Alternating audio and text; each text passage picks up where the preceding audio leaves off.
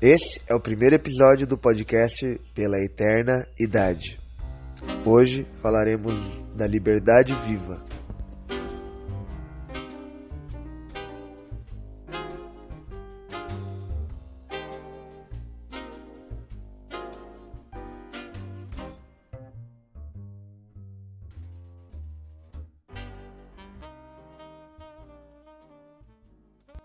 A liberdade é evoluída com marcos libertários. Esses marcos libertários são coisas que fazemos que nos dão uma liberdade súbita sobre algum aspecto da nossa vida.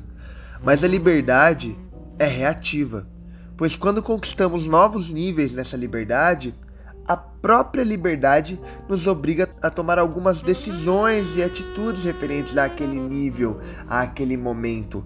Ou seja, a liberdade é reativa.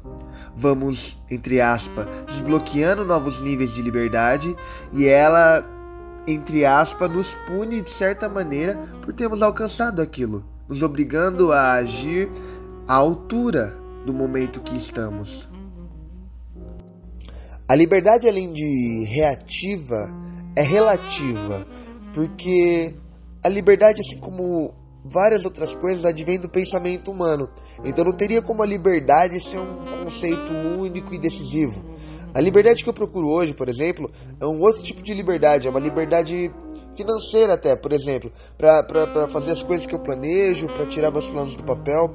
Já a minha namorada, no entanto, procura um outro tipo de liberdade agora na vida. Ela procura uma liberdade espacial mesmo. Ela, ela quer e precisa ter o próprio lugar dela, as próprias coisas dela, e ter o dia a dia, a rotina dela. Portanto, assim como tudo que permeia a existência do homem, a liberdade é relativa de indivíduo para indivíduo. E a liberdade, além de reativa e relativa, a liberdade é ativa desde sempre, entre aspas, né, tivemos escolhas e opções para tomar. Mesmo quando a gente sente que a gente está tomando uma decisão dentre algumas que escolheram pra gente. Mesmo assim, é, a gente está tomando alguma decisão. A liberdade, além de ativa, ela é vitalícia. Ela entre aspas, né, sempre esteve com a gente, sempre vai estar. Porque assim como a vida, a liberdade é construída e alcançada, querendo ou não.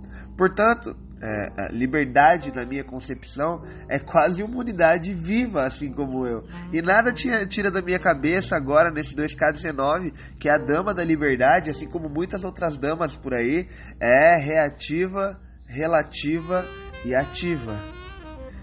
Eu sou Arthur de Amorim e esse foi o Pela Eternidade, podcast sobre arte, cultura, filosofia e nós. Um beijo.